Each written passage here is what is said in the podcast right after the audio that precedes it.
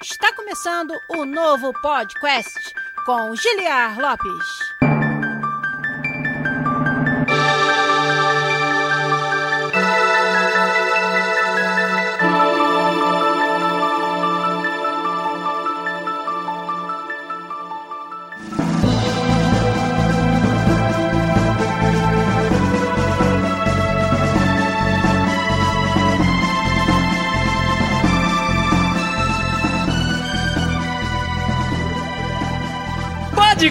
Podcast na área, galera!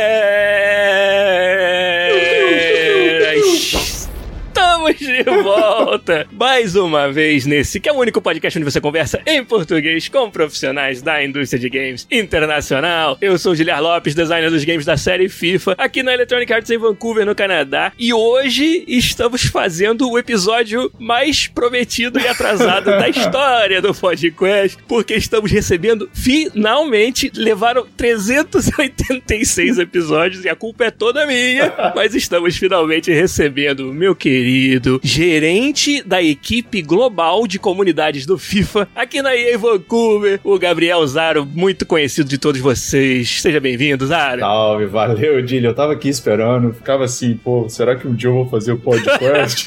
Quando é que eu vou ser chamado? Tá. Será que eu fiz alguma coisa errada pro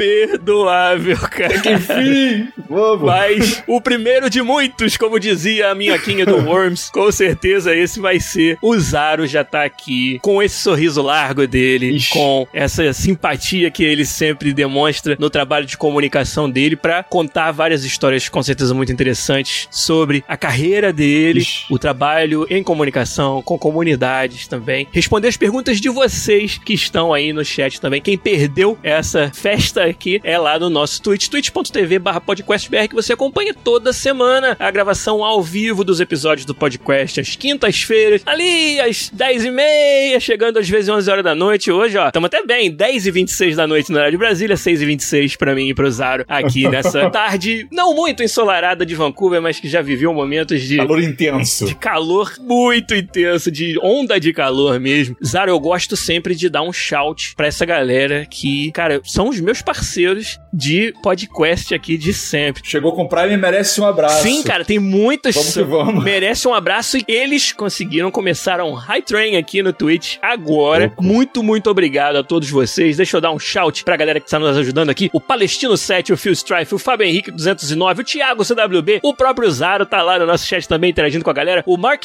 Matt que assinou pelo décimo mês seguido com a sua conta Prime Gaming aqui com a gente. O Matheus Matt95, que tá tendo o episódio dos sonhos dele do podcast hoje. O Rafa TK também, o Marlon Gabriel 89, o Overback Game, olha aí, É, também moleque. chegou. Passa do Zaro. O Jorge Aladão Valadão, o Bernardo com vários N's e vários R's, a Juju Pompom, o Ednei, Ednei 1111 tá aí também. O Fábio Henrique 209, outro parceirão nosso, assinando pelo segundo mês seguido com sua conta Prime Game, muito obrigado. A Lu Cecil, nossa querida moderadora jurada da Podcast Jam, colega de profissão e ex-participante aqui do podcast, ex-apresentadora. Quer dizer, não vou nem dizer ex, porque com certeza vai ter outras oportunidades, mas a Lu apresentou o podcast especial do Dia Internacional da Mulher só com desenvolvedoras. Aqui eu, né, não fiz nada, só encostei aqui nessa cadeira, né, no backstage e deixei elas tocarem um episódio que ficou pra história do podcast e a Lu foi a apresentadora, ela que fez a imitação de podcast na área que ficou melhor que o original. Mas ela tá aí também com a gente, muito obrigado. O Maurício 4 Mal Mal, o Pedro Hidek, o Léo Botafoguense, o Arthur Giardi tá aí também. Mitsu, Mitsu! acabou de chegar, tá reconhecendo aí os nomes, né? Reconheço, já a reconheço galera já batida.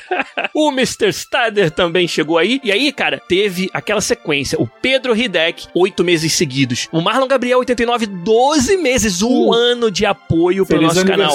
Exatamente. E o Pita 666 também. Todos eles e elas assinando com a gente com sua conta Prime Game. Muito obrigado. Vocês sabem que é só por isso que esse canal pode continuar vivo, continuar trazendo conteúdo para vocês aqui, trazendo convidados fantásticos, como Gabriel Zaro, que tá aqui com a gente, o Matheus, Medvin 95, tá dizendo lá, tá feliz o Zaro, porque o seu Clube Atlético Mineiro Galo Forte Vingador ganhou do Flamenguinho do Rio de Janeiro. Ah, não é novidade, não é novidade. é, pois é. Pior que foi um combo. Foi. Nós demos um combo no Flamengo, porque o Flusão meteu ali 1x0 ali, nada, nada merecido, mas dane-se, eu tô aceitando assim mesmo. E o Atlético Mineiro meteu no Flá também.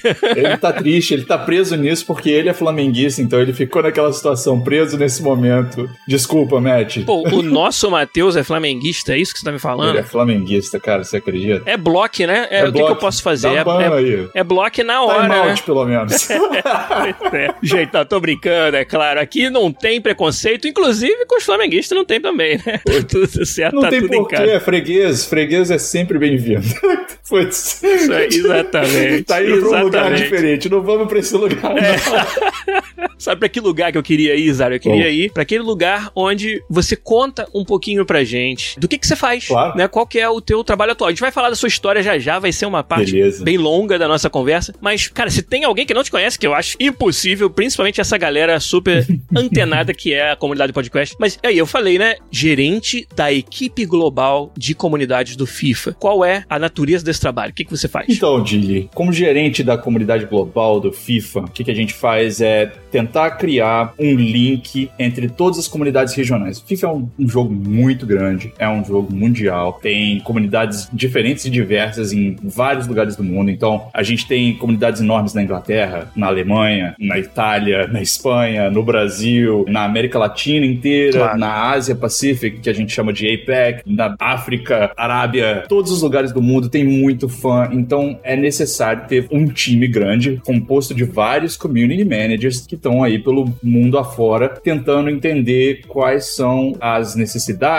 as reclamações, ou até os lados positivos de cada comunidade, de cada país. O que, que as pessoas gostam, o que, que as pessoas deixam de gostar, o que, que as pessoas estão reclamando, o que, que as pessoas estão preocupadas com em cada uma das áreas. Então, obviamente, tem muita gente reclamando de conexão em diferentes áreas do mundo, tem várias coisas diferentes em cada um desses lugares. E o nosso papel como um time global, né, como gerente do time global de comunidade, é fazer um link, criar esse link, entender as prioridades e estrategizar o plano de comunicação, o plano de engajamento, de influenciadores, de feedback com esse time enorme. Então eu fico aqui tentando fazer esse link. E como eu sou parte desse time global que fica aqui no estúdio com você, a gente tá em contato sempre com o time de developers. Você me conhece, você sabe onde é que eu sento, eu sento com os developers. Já ouvi muito dizer que community manager é tipo social media.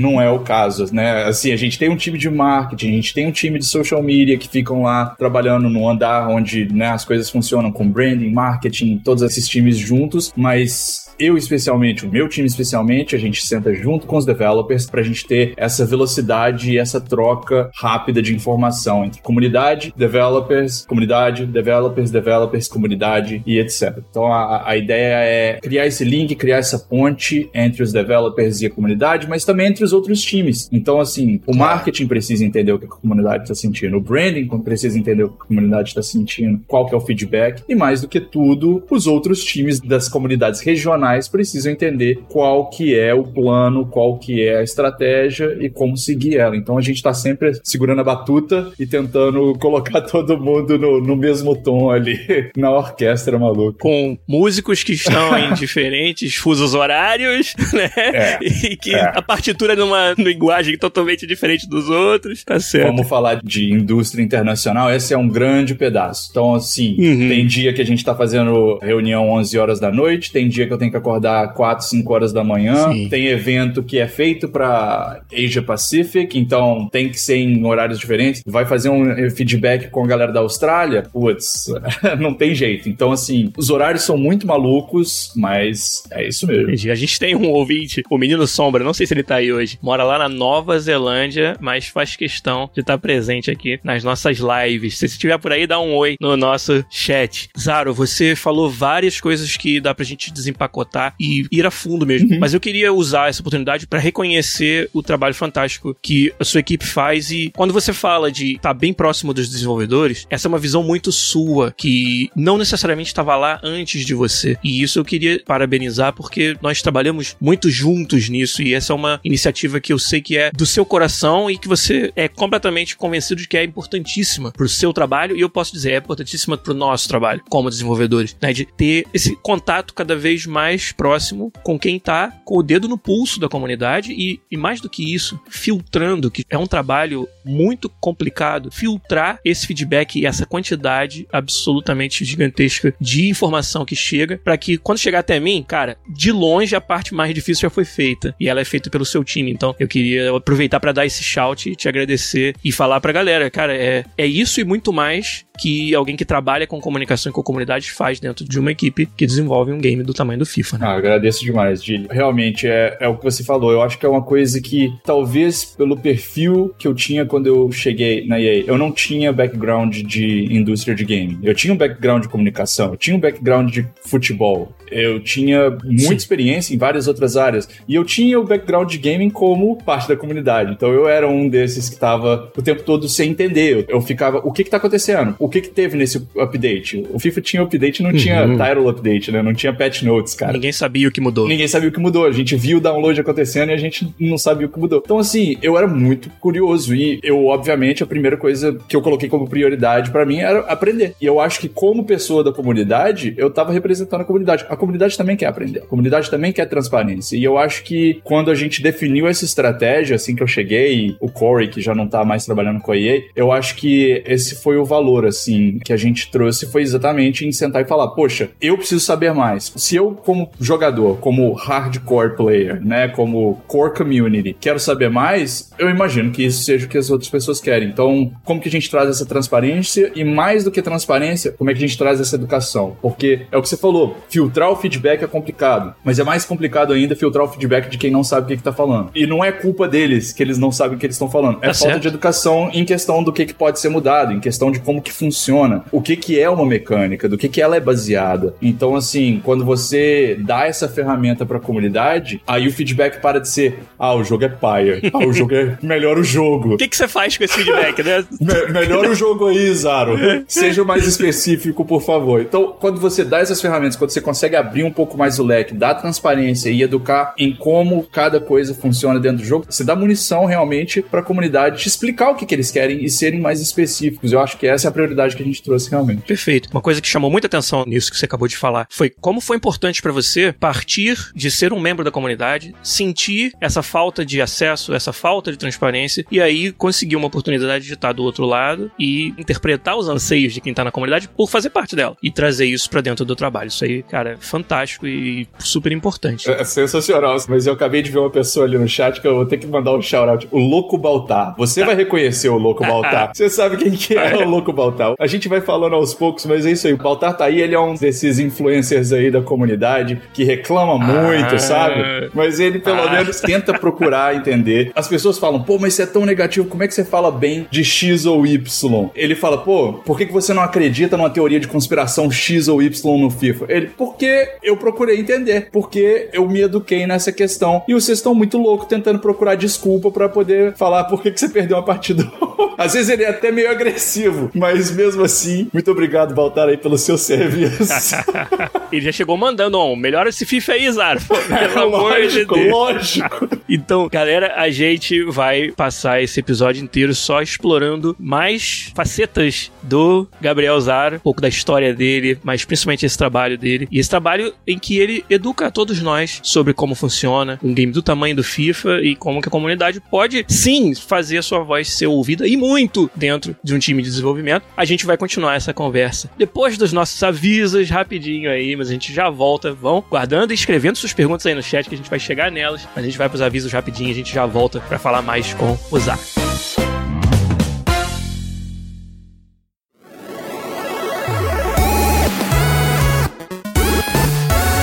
Avisos de hoje, galera, são aqueles avisos de sempre. Nós aqui do canal PodQuest, PodQuest BR no Twitch, PodQuest BR em todas as redes sociais, Twitter, Instagram, nós sobrevivemos da generosidade fantástica da nossa comunidade. Muitos de vocês que já fizeram Hype Train hoje pra gente e trouxeram assinaturas com suas contas Prime Gaming aqui no Twitch ajudam demais para que a gente possa estar toda semana trazendo conteúdo aqui para vocês, trazendo convidados e compartilhando tudo o que acontece nos bastidores do desenvolvimento dos games na indústria internacional.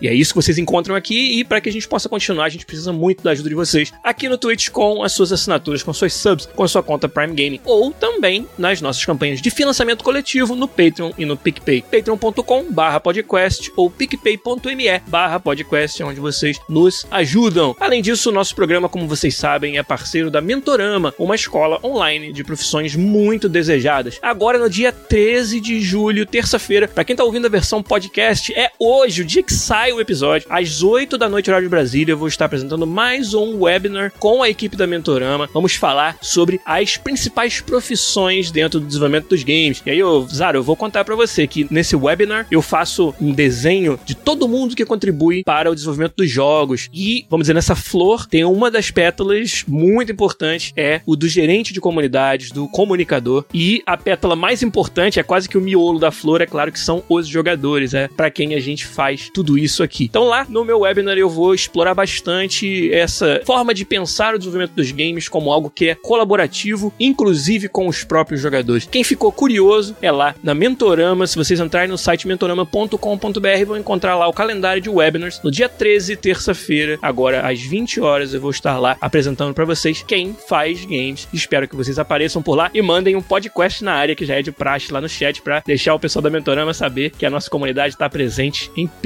Mais alguns avisos no próprio dia 13 também, só que mais cedo, às 14 horas de Brasília, eu vou estar presente no evento Acelera Next. É uma semana de carreiras do Acelera Next, que é uma aceleradora de novas profissões, profissões quentes no mercado e que ajuda os profissionais, os jovens que estão começando e procurando uma carreira a se encontrar nas indústrias mais procuradas do mundo. E é claro, os games são uma das indústrias que a galera, principalmente a galera mais nova, mais quer saber sobre, quer saber como eles fazem para entrar. Então eu vou estar lá falando exatamente sobre isso. Vai ser um evento onde eu vou bater um papo com os participantes do Acelera Next. Então você que está interessado, procura aí o Acelera Next Careers Match Week, é o nome do evento. Vai ser de novo no dia 13 às 14 horas de Brasília. Eu vou estar lá conversando com vocês. E nunca é demais lembrar, eu tô super feliz, super honrado de pela primeira vez participar da Game Developers Conference da GDC 2021 como um panelista, um membro de um painel sobre a inclusão e a representação dos latinos e, claro, dos brasileiros dentro da indústria de games. Vai acontecer no dia 22 de julho, às 17h20. É um horário bem, bem estranho aí, bem diferente, né? Mas às 5h20 de Brasília. Quem for participar da GDC, eu peço que vocês marquem sua presença lá, mandem aquele podcast da área também, se puderem. Vai ser bem legal se puder ver isso lá durante a live, né? Do nosso painel com, cara, feras, né? Parceiros fantásticos da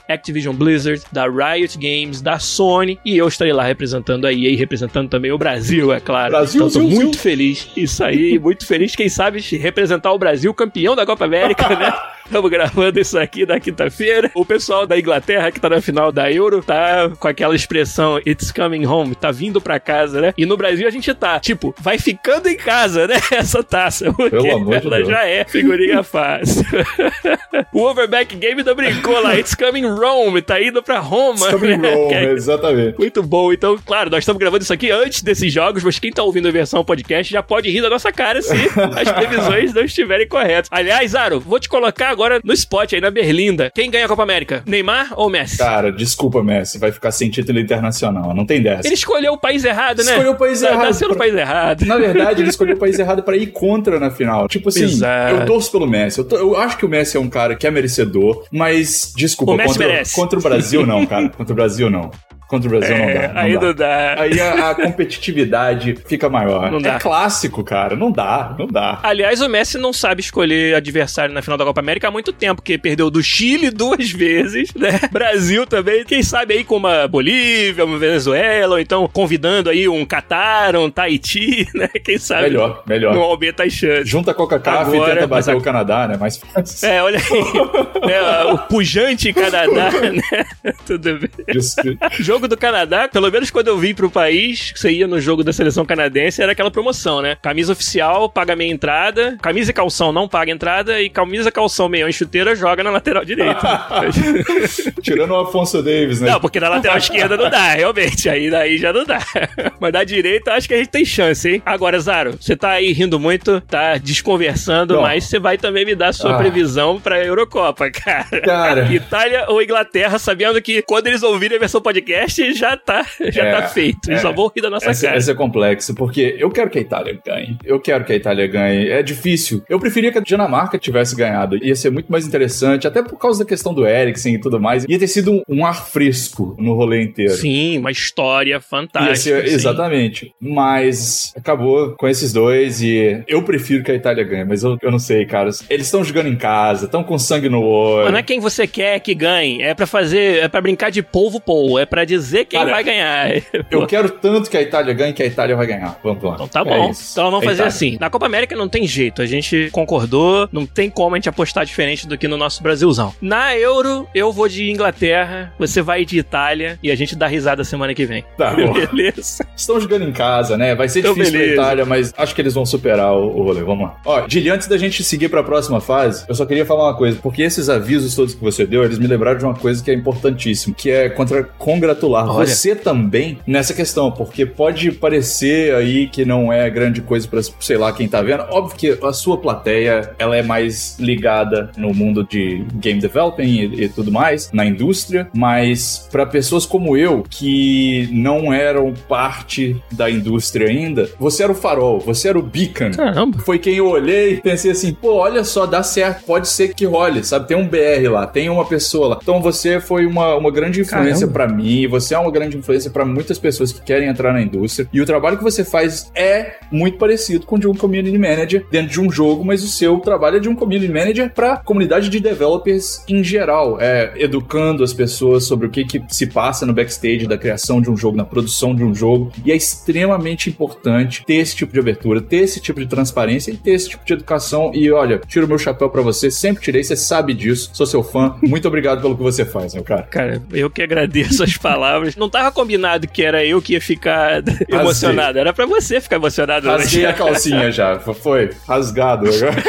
Não, cara, obrigado. Acho que dá até pra dizer, né, Zaro? Foi por isso que eu e você, nós dois nos identificamos muito facilmente. Que eu acho que a gente acredita nas mesmas coisas, a gente acredita nessa transparência, acredita numa comunidade que só o que ela quer é essa oportunidade de aprender mais, de entender melhor, pra poder formatar melhor os seus anseios, os seus seu feedback. Participar mais atualmente. Participar, exatamente, cara. Obrigado, pô, fiquei, fiquei feliz Tamo junto, vamos de ouvir suas palavras. Valeu. Dá mais um shout aqui antes da gente continuar, Zaro, porque mais uma galera tá dando pra gente assinatura com sua conta Prime Game. Olha o Calcatos aí, sete meses seguidos assinando com o Prime Game com a gente. E com certeza teve mais gente lá em cima que eu acabei passando batido aqui. Mas muito obrigado, o apoio de vocês é sensacional. Agora, o que vai ser sensacional também é a gente continuar essa conversa aqui. Vambora. Então, Zaro, agora eu queria que você contasse pra gente, resumidamente, Ixi. tudo que trouxe Gabriel Zaro até aqui. Eu faço questão, porque é uma história sensacional. Será, cara? Então, diga pra mim, como é que começou a vida profissional, os estudos do Gabriel Zaro? Conta pra gente aí. A Juju quer saber se você tem alguma história bizarra ou engraçada com o relacionamento com a a comunidade. gente vai chegar Conta lá. as histórias bizarras e engraçadas de antes do relacionamento com a comunidade agora e depois a gente responde pra ela. Cara, olha, talvez a gente fique sem tempo pra falar de gaming, porque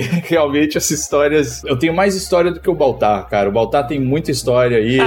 Mas eu, eu, eu, vou te contar, Baltar, no dia que a gente sentar pra trocar. Olha só, vamos lá. Eu comecei a trabalhar muito, muito cedo. Eu venho de um background aí extremamente humilde e eu comecei a trabalhar com 9 anos de idade. Venho de uma família de artistas. Minha mãe era Fácil atriz. sobreviver no Brasil Fácil disso, ser né? artista no Brasil, uma família inteira, então, não, fácil demais. Que isso, todo mundo na Globo, né?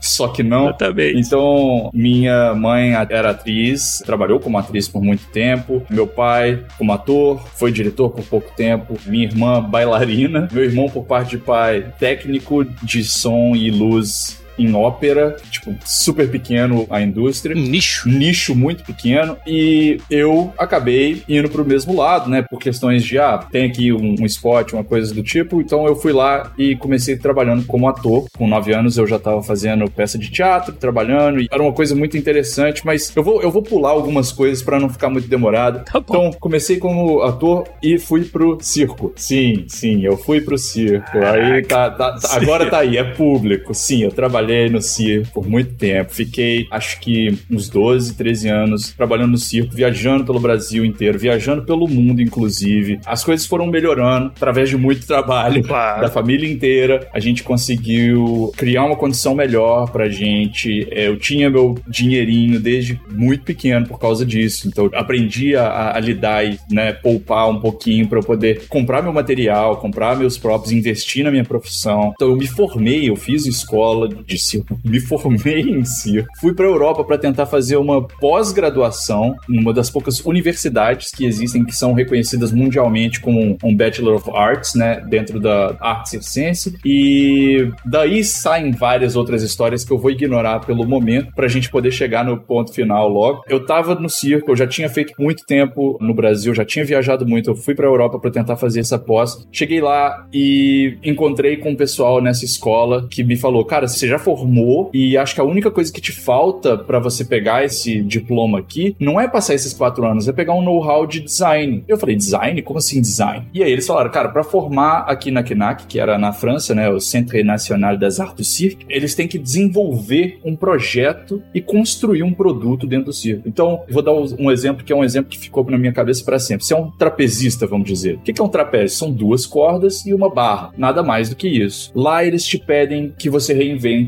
ou que você cria um produto novo. Então, um dos caras que formou na Knack fez um trapézio que eram duas correntes e uma moto. E as correntes vinham na roda da moto. Então, imagina como é que é um número de trapézio onde a barra é uma moto e as cordas é uma corrente. O cara acelerava e a corrente enrolava e subia e ele soltava a roda da moto e a corrente descia. É uma loucura completa. E aquilo abriu minha cabeça de uma forma inexplicável. Eu falei, cara, design é tudo. O que, que eu quero fazer agora não é treinar mais. O treino já tá no top. Eu sou acrobata acrobata, eu sou malabarista, eu fazia equilíbrio, fazia a parada toda. Eu também fiz curso de mágica e ilusionismo no meio dessa loucura tudo, como eu falei. Tem várias outras vertentes ali que eu não vou Sim. tocar, fica para um outro dia. Mas eu voltei e fui fazer uma universidade de design de produto. Porque a minha ideia era, eu vou construir um circo do zero. Eu vou construir cada bolinha que o malabarista usa, cada clave, a própria tenda, eu vou inventar uma tenda nova. Eu quero construir a parada do zero. E eu entrei na faculdade de design de produto, design design industrial. E no meu primeiro semestre, cara, eu tava fazendo uma aula com um professor de semiótica e eu comecei a me interessar horrores pela semiótica. Foi a mesma coisa que quando eu fui pra pós de circo lá na Europa e eles me falaram sobre o design. Quando eu entrei no design, o cara me falou sobre semiótica e minha cabeça explodiu. Eu falei, Pô. meu Deus, como assim? Eu falo que o verde é verde, você não entende o verde que eu tô falando porque o verde é a minha compreensão daquela cor, a minha experiência daquela cor e você você tem uma experiência diferente, então a gente nunca tá falando e se entendendo da mesma forma.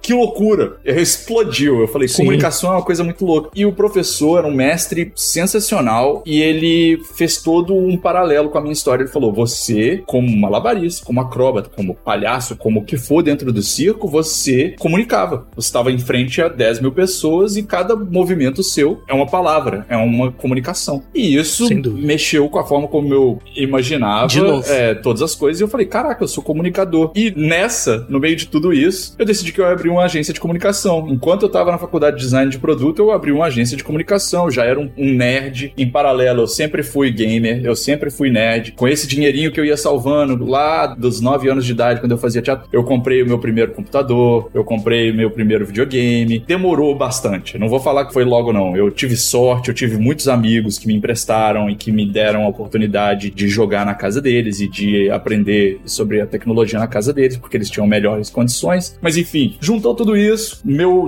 jeito nerd de ser, minha experiência nerd com a comunicação que o, aquele mestre tinha clicado na semiótica, abriu uma agência de design e comunicação. E começaram a rolar jobs, começaram a rolar jobs aí de social media, começaram a rolar jobs de web design e, e de repente eu tava desenhando estratégia de comunicação para campanhas políticas, para times de futebol, para grandes marcas e de repente tudo cresceu muito foi rápido. No, no, no Cruzeiro, né? Que você trabalhou na, na Raposa, foi? Não, aí, enfim. em uma dessas campanhas, eu chamei a atenção do Alexandre Calil, que tinha acabado de ter sido elegido o presidente do Clube Atlético Mineiro. E ele me chamou ali no canto e falou: Cara, o Clube Atlético Mineiro precisa de uma reformulação geral. O marketing existe, mas o clube não ganha nada faz anos. De que, que adianta marketing quando o clube não ganha? Tem que investir tudo no futebol, mas não pode deixar a comunicação de lado. Quero que você entre com a gente aqui para ajudar a gente a, a, criar uma estratégia nova. E foi nessa. Eu entrei junto com o Calil, eu era assessor dele em vários aspectos. Eu era assessor da Adriana Branco, que ajudava a gerir o clube de uma forma bem completa. E foi nessa época. A gente refez o site, a gente criou a comunicação, a gente criou o Twitter do Galo, foi um dos primeiros. Caramba. O Twitter do Calil foi o primeiro presidente de clube, o primeiro cartola brasileiro a comunicar direto. E Sim. Cortamos os leaks. Tudo era leak de jornalista que conseguiu fazer um furo. Ah, esse cara vai ser contratado. Ah, esse cara vai ser demitido. Cortou tudo isso. Calil tweetava. Galo acabou de contratar não sei quem. Galo acabou de contratar não sei quem. Quer ficar ligado no Galo, siga essas contas, né? Exatamente. Lá, o Danilo falou que você quase trouxe o Anelka pro Galo. Quase, É, é, quase. Tá na tua tava- conta essa, né? não, não tá. Sabe uma coisa, Zaro, muito legal que você já contou pra mim, acaba passando desapercebido pra quem não tá projetando em que época tudo isso passou. Sim. Que é você trouxe a sua nerdice, vamos dizer, Uhum. pra dentro desse mercado de comunicação e de agências, numa época em que mídias sociais estavam explodindo. E eu acho que a oportunidade que você e a sua empresa enxergaram de usar isso dentro de áreas como política e futebol que estavam mal servidas de pessoas que sabiam lidar com isso, acho que dá pra gente dizer, foi genial. Foi o, o grande pulo do gato aí. É por isso que você teve esse resultado tão impressionante Sim. durante esse tempo e se pegar o Galo como exemplo, como vocês realmente refizeram comunicação dentro do clube, comunicação direta com o torcedor, né? Ah, quer saber as últimas do Galo? É nas contas sociais oficiais que você vai ficar sabendo. E essa visão de que isso era onde vocês queriam chegar foi fantástica, cara. E, de novo, é essa amálgama de toda essa formação diferenciada que você teve, desde comunicação e também dos seus hobbies, né? Que a gente sabe que acaba sendo muito mais do que isso. Com o seu certeza. hobby de games, ó, te trouxe pra você tá agora. Exatamente. Da mesma forma que o seu hobby de tech te trouxe pra ter essa oportunidade aí. Então, eu gosto bastante de dissecar essa parte da história dessa Sim. maneira, porque dá uma, uma ideia do que que significou essa conjunção de fatores que fez com que vocês tivessem esse resultado. Sim, com certeza. Foram vários cases, né, na mesma época. A primeira vez que o, o Obama fez grande parte da campanha dele foi feita através do Twitter, né? Foi a primeira vez que o mundo Uhum. parou e falou: gente, um candidato pode falar direto com o seu eleitorado ali de uma forma quase imediata, né? Mas quase Sim. imediata porque a gente sabe Sim. que no backstage tem uma preparação, tem uma edição. Não é simplesmente vai e manda. Em alguns casos é. No caso do Calil, por exemplo, um cara que é, né, é mais difícil de editar. Um cara que, puta prazer ter tido essa experiência com ele, porque me ensinou muito mais ainda. Porque é realmente, se você tem uma visão, se você tem um posicionamento, você quer que as coisas aconteçam, você não aceita ser editado. Isso E aí. lidar com isso e lidar com as reações depois disso é mais um grande aprendizado. Então, assim, vários cases aí nessa época e, obviamente, muita gente brinca. Pô, você trabalhou com política, trabalhou com futebol e eu tava procurando um pastor ou, um, ou uma igreja que eu pudesse representar faltava conseguir fechar a tríade da polêmica brasileira, né? Sim. Porque eu- eu- conversa de bar, eu tava ali dentro de tudo, eu sabia de quase tudo. Enfim, tudo isso foi acontecendo e eu trabalhando sem parar. Eu, você me conhece, eu, eu sou meio que non-stop, eu não consigo parar enquanto eu tenho um projeto. É maluco é o nome. Meio maluco, exatamente. Então, o que aconteceu foi que eu parei pra perceber perceber que eu tava nove anos sem tirar um fim de semana. Porque futebol acontece no fim de semana, política, qualquer momento. O cara vai me ligar três horas da manhã e tá esperando que eu atenda. E, obviamente, vários assuntos de cunho super confidencial, estratégia, claro. etc. Então, eles querem falar diretamente comigo. Ah, mas você é o CEO, você não fica trabalhando com o cliente direto. Sim. Nesse caso, sim, porque é de extrema confiança e tudo mais. Então, sim. super desgastado. Depois de nove anos, eu virei e falei, cara, não dá mais. Na minha família, minha mulher virou e falou: você precisa de férias. aí a gente decidiu que a gente ia tirar um sabático e aí que tudo começou. Eu falei, pô, com meu sócio, será que dá pra eu sair, ficar um ano, você consegue cuidar das coisas? As coisas tão, já estavam bem encaminhadas, a gente já tinha os clientes certos, Sim. né? Já tinha os contratos anuais, tinha uma sede bacana, uma equipe legal. E ele falou: não, vai na fé. E a gente decidiu vir pro Canadá, que era um sonho de nós dois fazia um tempo conhecer o Canadá. E quando a gente veio, eu falei, pô, vamos passar um ano, é melhor a gente já iniciar um processo de residência permanente, Sim. porque senão vai ser mó chatice, a gente vai ter que procurar visto, e visto é difícil por um tempo tão longo, e eu quero levar os cachorros, porque eu não vou deixar os cachorros fora um ano. Loucuras, não, loucuras mil. Não te culpo, não, pelo contrário. É, e acabou que tudo deu certo. Assim, muita gente fala que é sorte, mas eu gosto de ver pelo lado de preparação e oportunidade. Tava preparado, oportunidade surgiu. Exatamente. Chegamos aqui, o que, que eu fiz no meu sabático? Fiquei FIFA um ano, cara. Minha mulher decidiu que ela ia fazer um curso, sabe? Ela, ela foi finalizar o curso, porque nesse tempo todo, enquanto eu tava trabalhando nesse tempo todo, ela acabou ajudando mais e cuidando da gente, cuidando da família, porque eu tava sempre correndo, então ela deixou de fazer muita coisa que ela poderia ter feito naquela época para cuidar da gente. Eu extremamente agradecido, reconheço. E todo... essa plataforma aí dentro de casa é muito, muito importante. mais importante e às vezes muito subestimada Exato. do que as pessoas imaginam. A gente passou por uma história bem parecida nesse sentido de ter tido o privilégio de, do nosso lado, ter alguém segurando todos os outros rojões. 100%. Que permitiram que juntos a nossa família conquistasse o que tá procurando. É então, exatamente sempre isso. bom a gente reconhecer isso. Exatamente isso. E é, e é exatamente reconhecendo esse sacrifício que, por mais que ela tenha sido uma opção e tudo mais, a gente sabe que às vezes é um sacrifício, né? Então, falei, pô, eu cuido de tudo por um ano. É meu sabático, mas eu cuido da casa, eu cuido dos cachorros, vai fazer, termina seus estudos, faz o que você quiser aí. Você queria era tempo para ficar sozinho jogando FIFA? Ah, para, mano. eu joguei FIFA por um ano, cara, e eu fiquei jogando FIFA por um ano, e no final desse ano eu parei e percebi que a EA tava a passos da minha casa, tava quarteirões da minha casa. E aí eu comecei a bater na porta. E aí eu bati na porta por muito tempo, cara. Eu bati na porta por um ano e Foi. um ano e meio, batendo na porta. Todo tipo de role que aparecia, eu me aplicava. Fiz entrevistas, não sucederam, não consegui. Diferentes times, diferentes posições, continuei, não desisti. Volto àquele ponto. Meio maluco, meio maluco. Criei um projeto, vou até o fim, resiliência e foco no prêmio, cara. E foi isso. Até que dei a sorte incrível de encontrar. Nesse meio tempo a gente se conheceu, a gente conversou. Você falou, Exato. pô, cara, continua tentando. Você me deu uma força emocional ali. Como eu já te falei algumas vezes, né? Eu enxerguei o match entre o que você trazia e o que a EA precisava muito rápido. O negócio era fazer todo mundo da EA entender a mesma coisa que eu já tinha entendido. Exatamente. E aí a gente acabou. Quer dizer, a gente, eu praticamente fiz nada. Eu conversei com você algumas vezes, mas você, de tanto bater na porta e cada vez mais procurando oportunidades alinhadas com o teu background, acabou surgindo uma que eu acho que não, não poderia ser mais encaixada, mais perfeita. É, e aí finalmente eu tive a sorte de conhecer o Corey, que é um cara que olhou para mim e falou: O que, que importa que você não tem background na indústria de games? Olha o, o resto de experiências que você tem. Ninguém aqui tem essas experiências. Vem, corre, vem com a gente, vamos criar essa estratégia. E aí deu no que deu. Reza a lenda que as secretárias da EA comparavam Zaro com as testemunhas Jeová. Exatamente, exatamente. Era tanto que ele tava lá todo dia de manhã. Você conhece a palavra do Zaro? o sacerdote do satirismo.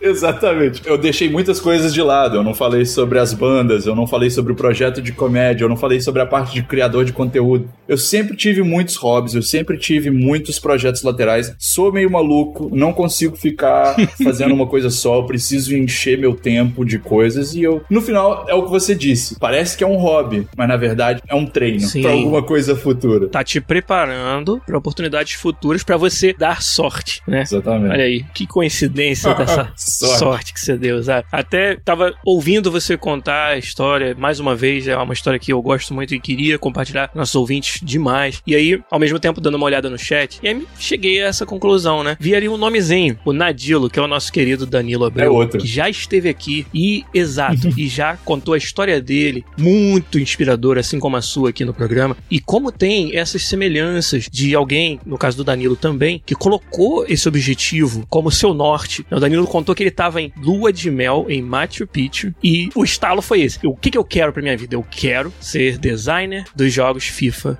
na EA. Colocou esse norte e não foi no dia seguinte, não foi no ano seguinte, não foi sem muitos percalços e obstáculos e investimento pessoal, emocional, profissional, familiar, tudo que você possa imaginar. Mas hoje, o nosso querido Danilo é designer É. da série FIFA, é produtor, Um grande dos produtor. jogos da série FIFA, trabalhando aqui no time live com a gente e é impossível ignorar as Não, semelhanças. não, com certeza, até porque tem um- esse fato aí. No meio desse um ano e meio que eu tava me aplicando, surgiram oportunidades de trabalhar na indústria de games. Vem trabalhar nessa empresa de mobile, vai te dar a experiência que você precisa pra ir pra EA. Não, cara, tem futebol. Futebol no meu background inteiro. Eu sei o que eu tô falando de futebol. Eu jogo FIFA. Eu quero fazer parte do FIFA. Uhum. É o FIFA que vai ser o meu trabalho. Eu vou trabalhar no FIFA. E aí ficou nisso até conseguir, cara. Bati na porta até abrir. Até a, a- a secretária tá aí, hein? Tá bom, meu filho. É, vai, fazer é. o que, né? Entra aí. Exatamente. Cara, é fantástico, né? A história. E, como você falou, deixou até um monte de coisa como exercício pro ouvinte, porque não dava tempo mesmo. Mas eu sou muito fã dessa sua história justamente por quantas vezes essa combinação, backgrounds, hobbies e tudo que você investiu na sua vida acabou te trazendo cada vez mais perto. Coincidindo. É, olha que coincidência, É, gente. é, olha que sorte. e culminou naquilo que eu acho que a gente vai querer saber mais sobre agora, que é Vambora. o trabalho enquanto gerente de comunidades e agora gerente de uma equipe global de comunidades do FIFA. Conta pra gente, acho que lá no começo a Juju Pompom perguntou: "Conta aí alguma história bizarra, engraçada, divertida". Na verdade, queria deixar bem aberto pra você falar sobre o que você quiser, que você ache legal pra ilustrar e de novo, educar as pessoas sobre o que é esse trabalho, o que significa trabalhar na comunidade de um jogo gigantesco, né? Acho que eu posso começar te perguntando: deu frio na barriga saber que de um dia pro outro aí, que não é de um dia pro outro, você tava se preparando há anos pra isso, mas deu frio na barriga saber que você ia estar representando um jogo jogado por literalmente centenas de milhões de pessoas no mundo? Deu demais. Assim, é aquilo, né? Trabalhando com grandes nomes e grandes marcas e love marks, né? Inclusive, love brands Uhum. no Brasil. Uhum. O Brasil é um país muito grande, é um país, né, com uma audiência enorme. Então, trabalhando em Sim. campanhas presidenciais, eu atingia 200 milhões de pessoas. É muita Sim, coisa. verdade. Dava um frio na barriga? Dava Trabalhando um no Galo, você atingia lá o quê? Quantos torcedores tem? 15 mil? né? Atingia também um número legal. Não, não, não vou nem comentar nesse tipo de falácia que você está jogando em minha direção, senhor Giliard. Então, assim, eu já tinha esse costume, eu já tinha o couro, né? A, a thick skin que a galera Sim. fala por aqui. Então eu tava preparado, mas obviamente é um challenge completamente diferente. De repente eu tava numa língua secundária, eu tava conversando com audiências em inglês, francês, espanhol. Então, assim, línguas que eu já tinha um conhecimento, mas que eu não usava profissionalmente, né? Eu viajava e, e conversava informal e tal, beleza, mas Claro. não profissionalmente, não quando tem tanta coisa em risco, né? Na língua. Em jogo. Em jogo, exatamente. Então, foi maluco. Eu tava super empolgado pra começar, mas com a empolgação vinha aquele gancho, assim, nas costas, falando, ai meu Deus, mas e se eu for despedido no primeiro dia? Depois de um ano e meio batendo na porta, será que eles batem a porta em mim agora? Pô, tem muitas histórias. Eu acho que uma que me pegou muito rápido foi com o antigo chefe do Danilo aí, o Yasser. Ele é um cara que, assim, me deu umas reais que eu jamais imaginaria antes de entrar na EA, que é a gente como jogador, eu como core player, eu acho que eu sei tudo que a EA tem que fazer. Tudo que o game designer tá fazendo errado. Eu sou o louco Baltar. Eu sou o próprio Baltar. Eu falo assim, nah, a galera tá fazendo errado isso, isso e isso. É só fazer isso aqui. Nossa, quando eu entrei, eu entendi o quanto que o balanceamento de um jogo é importante e o tanto que o balanceamento de um jogo é complicado. E o quanto que um pequeno erro nesse balanceamento pode destruir o jogo. Pode realmente terminar com o engajamento do produto, né, do jogo, de um dia pro outro, né? Pode acabar Claro. com a vontade das pessoas de jogar, porque ah, agora eu tenho tudo. E isso é sempre uma coisa que as pessoas não percebem. É o que eu percebi de cara, assim. É. Acho que os jogadores não percebem o quanto de serviço e o quanto de esforço vai em conseguir manter o engajamento e não de uma forma tipo, ah, eu quero que você fique engajado só pra você ficar na minha marca por mais tempo. Não, eu quero que você fique engajado porque o jogo tem que continuar sendo divertido. Se ele acabar, acaba o seu hobby por 3, 4 meses a mais do que né, o desejado. Eu pegava um FIFA quando jogador apenas, eu queria que ele durasse o ano inteiro, porque claro. é o que eu ia fazer todo dia até o próximo FIFA. E às vezes essa barreira, né, de não entender como é que um balanceamento realmente funciona, cria dificuldades para um jogador que quer tudo. Então, a história engraçada é, eu entrei logo antes do modo da Copa do Mundo em 2018. Eu cheguei falando assim, não, vou ser o, o cara que ouve a comunidade e que faz o que a comunidade pede. Então eu fui, fiz o, o report inteiro, dei um tracking na comunidade, vi os, os tópicos mais discutidos, fiz uma conta, fiz uma pesquisa de feedback com alguns dos influencers que a gente tinha no nosso programa de Game Changer. O que, que é o mais importante para esse modo da Copa do Mundo? Aí a galera falou, pô, jogar com ícone. Jogar com ícone é muito legal. É uma parada nova, todo mundo gosta dos ícones e todo mundo quer testar os ícones. Sim, pra quem não sabe, são jogadores lendários, jogadores que não são mais profissionais, alguns deles até já faleceram, e que você pode jogar com eles no seu clube, mas no contexto da Copa do Mundo, seria a primeira vez que você ia poder fazer isso em 2018. Exatamente. E aí as pessoas viam esse modo que era o modo temporário como uma oportunidade de testar todos os ícones. E beleza,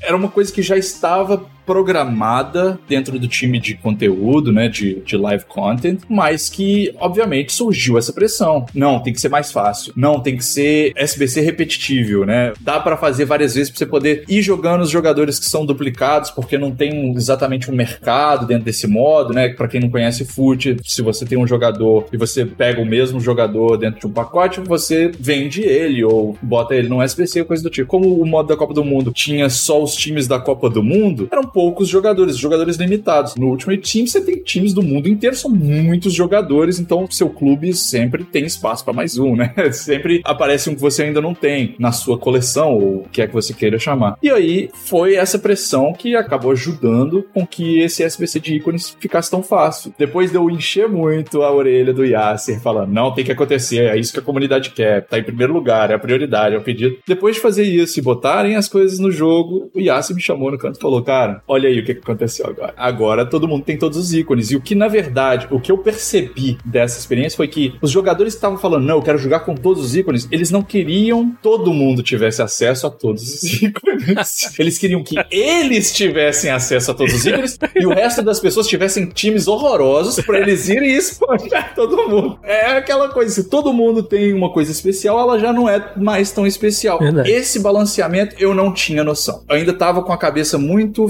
fresca de jogador e eu quero tudo. Por que, que todo mundo não tem tudo? Por que, que eu não posso? Por que, que eu tenho que passar tanto tempo jogando e mesmo assim não conseguir exatamente o que, que eu quero? Porque se todo mundo quer o endgame, o endgame termina o jogo. É exatamente isso, é o endgame. Acabou o jogo. E quando você chega naquele momento ali, você não tem mais o que almejar. Os seus objetivos não ficam mais tão claros. E aí fica mais difícil. Só os caras muito core vão querer jogar e fica aquele festival suadeira. E foi uma lição muito forte para mim. Foi o momento onde eu entendi assim, ok, então eu não sou só o cara que passa o que, que a comunidade quer. Eu tenho que ser o cara que consegue mediar, entender, filtrar, balancear para que eles entendam que a gente, né, vírgula, vocês game designers sabem exatamente o que, que vocês estão fazendo. Ah, mas o jogo tem bug. Isso daí é claro, não tem problema. Todos os jogos no mundo vão ter bugs. E esses bugs vão ser consertados, desde que a gente tenha esse feedback, desde que a gente consiga filtrar e entender quais são os problemas e, e pontuar eles e fazer os patches, os updates, etc. No caso, a minha parte é realmente saber confiar no trabalho do game designer. Isso eu aprendi muito rápido e para mim foi uma experiência meio traumatizante porque eu me senti extremamente culpado. de repente a gente viu o engajamento, todo mundo ama ícones e de repente todo mundo tava, ah, mas tá muito chato jogar só com time de ícone. Era o jogo da Copa do Mundo. Ninguém tá jogando com os times nacionais. Ah, virou o modo ícone contra ícones. Eu, tipo assim, meu Deus, qual que é a minha parcela de culpa nisso, sabe? Então, assim, tem vários detalhes. Obviamente, isso não é uma decisão que cai em uma pessoa só. A EA tem muitos times, então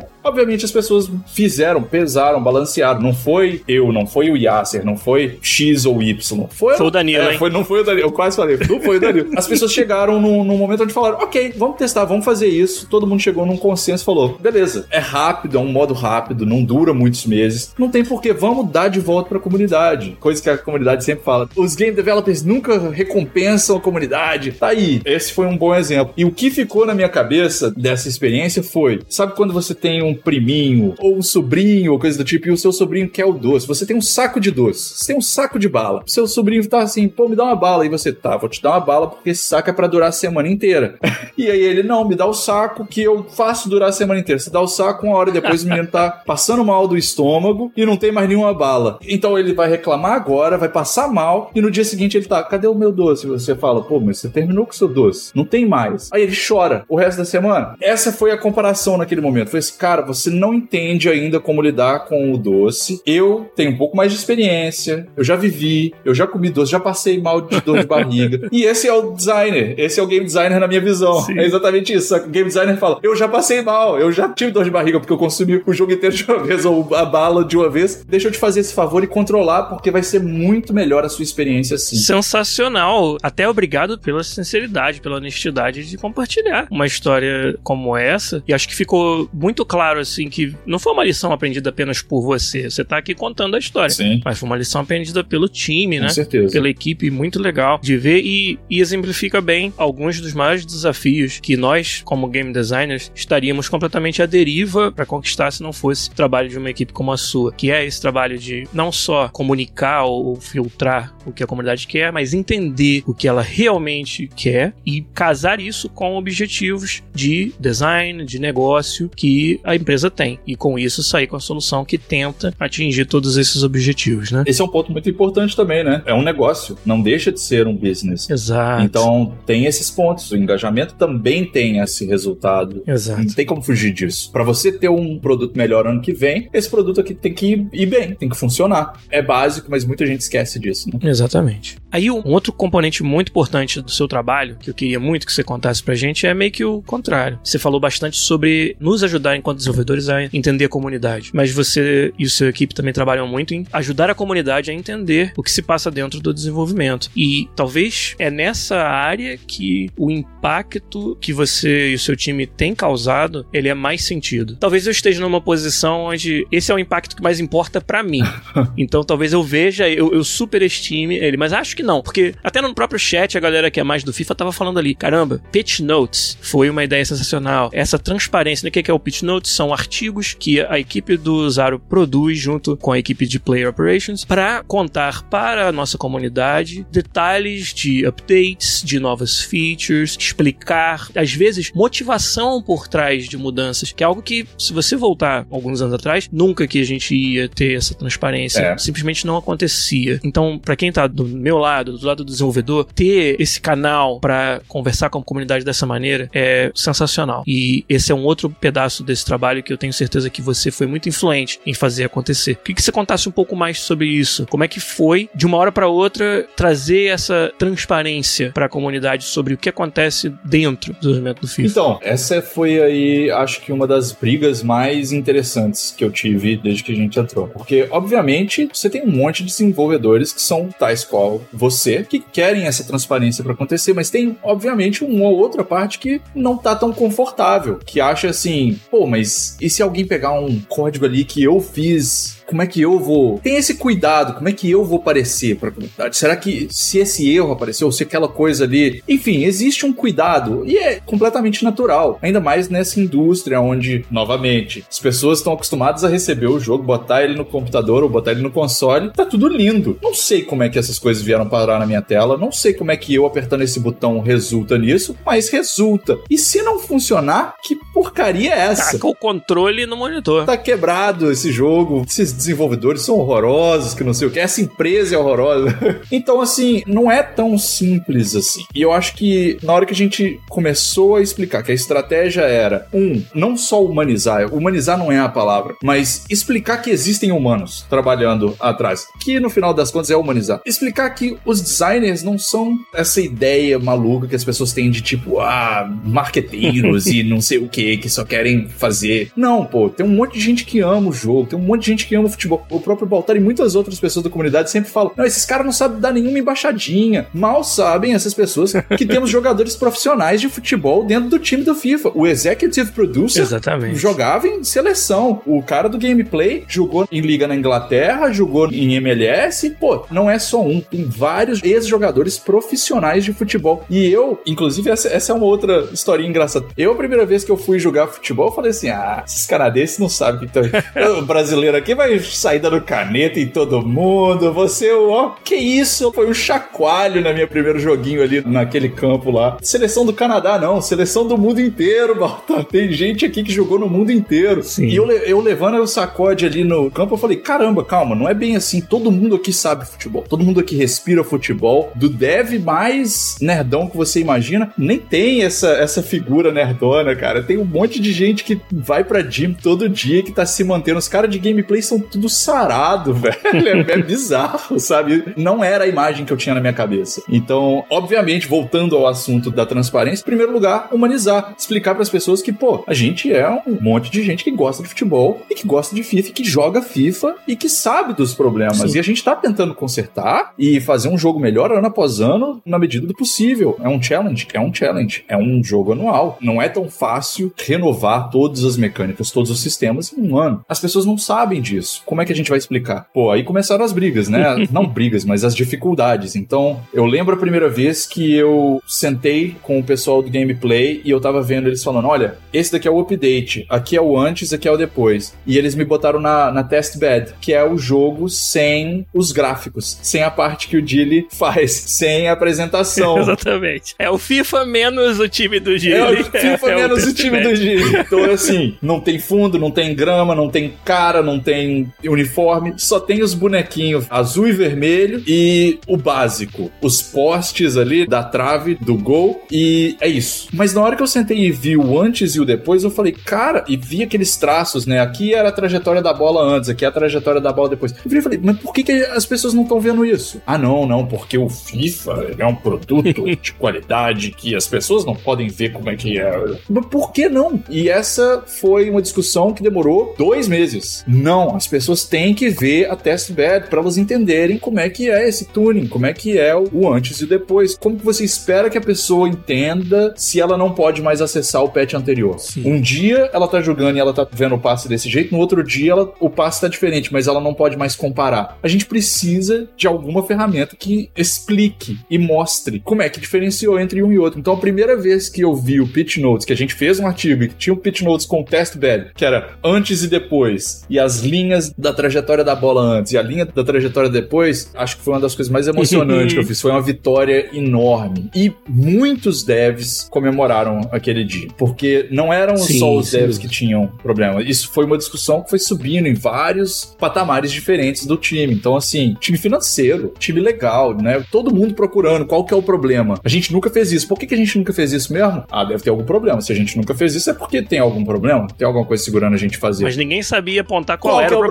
De uma... Exatamente. ah, mas é porque alguém vai ver como é que o jogo é sem a cara e isso não desvaloriza o produto. Uhum. Não, muito pelo contrário, eu acho que valoriza muito. Porque aí as pessoas vão entender, existem estágios para o desenvolvimento do jogo e é importante entender que existem estágios, não é do zero pro produto final. São essas falácias que acabam perpetuando a dificuldade de comunicação. É por você querer ou não se importar que a comunidade ache que é tudo rápido e fácil, que ela não consegue, mesmo com a melhor das intenções que ela possa ter, te dar um feedback que você possa utilizar. Isso é característico de várias indústrias, não só dos games, né? Sim. E eu entendo partir desse pressuposto de que há muito do que a gente faz, e eu posso falar isso com muita propriedade porque trabalho com apresentação de games, muito do que a gente faz é fumaça e espelhos. É. Muito do que a gente faz é preparar a experiência de jogo para que ela seja curada daquele jeito que nós desenhamos. E em qualquer jogo você vai ter isso. Você vai pegar um FPS. Se você tiver um bug onde você cai do cenário e consegue enxergar esse cenário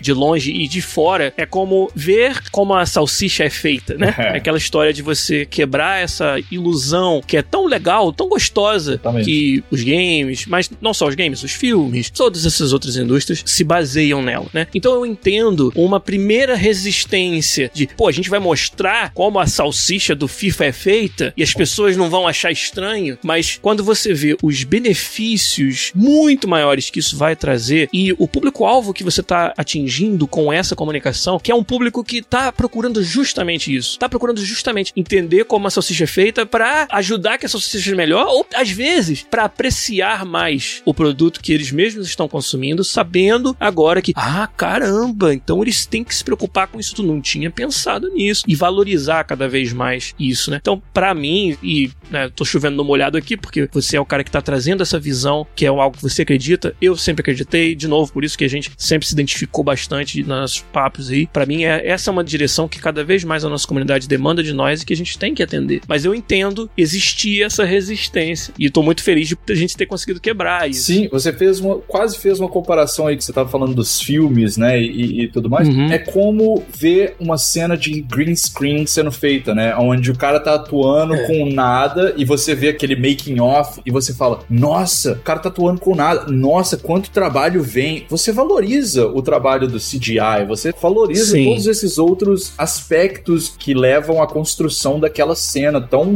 mágica, né, que é um dragão passando ou o que quer que seja. E aí foi isso, o Pitch Notes foi o primeiro passo, eu acho que foi um passo complicado, mas que foi feito dentro dessa questão de transparência. Ele começou com transparência, mas o segundo ponto e a segunda prioridade já era educação, uhum. que o Matheus até falou ali. Você olhou o, o LoL e a transparência nos notes. Não é nem a questão da transparência que eu vi neles, né, e que eu sempre gostei muito da comunicação dentro do League, que foi isso. É assim, o jogador competitivo do League, ele sabe os detalhes da porcentagem de movimento X e Y. Sim. Então eles são capazes de compreender um patch notes, né, um title update, um patch notes super detalhado. Então, no ponto que eles estavam ali na hora que eu vi, eu falei, pô, se eu for falar de número em, sabe, compostura ou chute de, de pé fraco para um jogador de FIFA, agora ele vai falar, não, mas calma, de onde que isso tá saindo? Tem isso do FIFA? É, exatamente, que tem isso.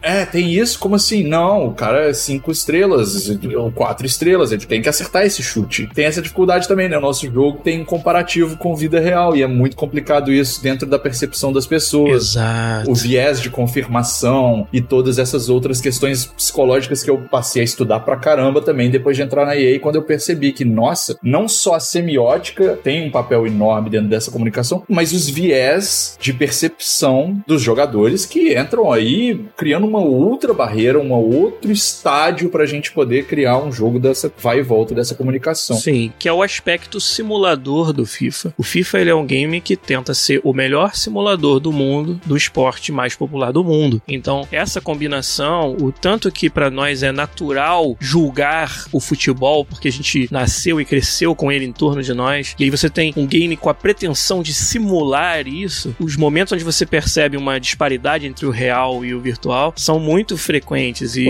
a nossa comunidade, ela é muito sensível a isso. Sim. Né? Que é natural. E eu vou dizer algo que eu já falei muitas vezes aqui no podcast. Ninguém que tá reclamando disso. Esse é o nosso trabalho. Sim. Esse é o desafio que nós escolhemos para nós. Exatamente. Né? E é difícil? É. A gente tá evoluindo e eu acho que a gente tá numa tendência positiva. Sim, acredito que estamos. Mas não é fácil e quanto mais a gente puder compartilhar disso com a comunidade, de novo, mais eu acho que a gente vai ganhar em termos de feedback mais acionável, né? Exatamente. Feedback que a gente pode utilizar. E a gente volta na questão de galáxias de comunidades e de jogadores diferentes que existem dentro do universo FIFA. Uhum. Então, assim, eu tô vendo ali o Overback falando: se o boneco Joãozinho X acertar todos os golpes, não muda nada, mas se o Ibarbo acertar, muda tudo. A gente tem pessoas que olham o jogo de uma maneira, tem gente que quer jogar um simulador, mas tem gente que quer se divertir e ter uma experiência mais arcade. E aí a gente ainda tem os caras igual o Matheus aí no chat que estão mais preocupados com a apresentação, com a cara, com a game face, com o estádio, a iluminação. E tem os caras tipo Baltar, que vão parar o jogo, vão fazer o replay e falar: olha só, o boneco nem olha pra bola na hora que a bola passa. Ah, não consigo jogar. Ijogável, né? Aquela ideia.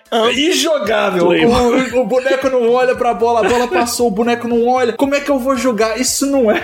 Enfim, existem várias personalidades diferentes e vários tipos de jogadores. São galáxias de jogadores. Existem modos diferentes. O Sim. pessoal que joga modo carreira se preocupa com uma coisa completamente diferente do que o pessoal que joga pro clubes. E o pessoal que joga fute tá pensando no mercado. Tem gente que nem joga o jogo, só trabalha no mercado. Então, assim, são tantos galáxias dentro do universo FIFA que criam um desafio ainda mais complexo pra gente claro. nessa questão de o que, que a gente vai desenvolver, para quem que a gente tá desenvolvendo, é para todo mundo? Se você tá tentando fazer para todo mundo, você faz para ninguém. Exato. Então, aí entra métricas, aí entra dados, aí entra números, porque a gente tem que ser honesto também aqui, ser transparente. Adoro ver as pessoas na comunidade falando sobre FIFA todo dia, mas a verdade é que as pessoas na comunidade, vocês, são uma minoria. O jogo é enorme e é feito de pessoas, e aí eu vou dar um exemplo. Na minha agência, quando eu tinha agência aqui no Brasil, a gente tinha um PlayStation na área comum. E aí a gente jogava FIFA. Na hora do almoço ou no final do expediente, a galera juntava e jogava FIFA, um contra o outro para ver quem é melhor. Ninguém entrava no fute, ninguém entrava no carreira. E ninguém entrava no Reddit do FIFA para comentar sobre. Não é uma coisa natural para esse tipo de jogador. Nunca falou sobre FIFA fora daquele ambiente. Simples assim. Uhum. Ia para casa e não jogava, mas jogava FIFA todo dia. Uhum. Então esse é um jogador que joga FIFA todo dia e que a experiência dele é enorme. As pessoas que jogam dessa forma são a grande maioria até. Assim, não posso falar isso com toda uhum. a certeza, sem Sim. analisar todos os dados e, e botar eles aqui para vocês, mas eu posso dizer que é uma parcela enorme da população dentro dos jogadores de FIFA. Então é bem complexo realmente conseguir criar e, e desenvolver e né, fazer para todo mundo, sendo que a gente precisa priorizar às vezes o número ou precisa priorizar né, dentro dessas questões. A gente tava falando de pitch notes, eu acho que assim, é isso, né? Começou com a transparência e eu vi o, o próprio Ditão ali que tava zoando antes, falando antes e depois, faço nas minhas redes sociais. Onde que eu mando currículo pra EA? Você manda currículo no. Eu vou te mandar o, o link depois e, por favor, mande.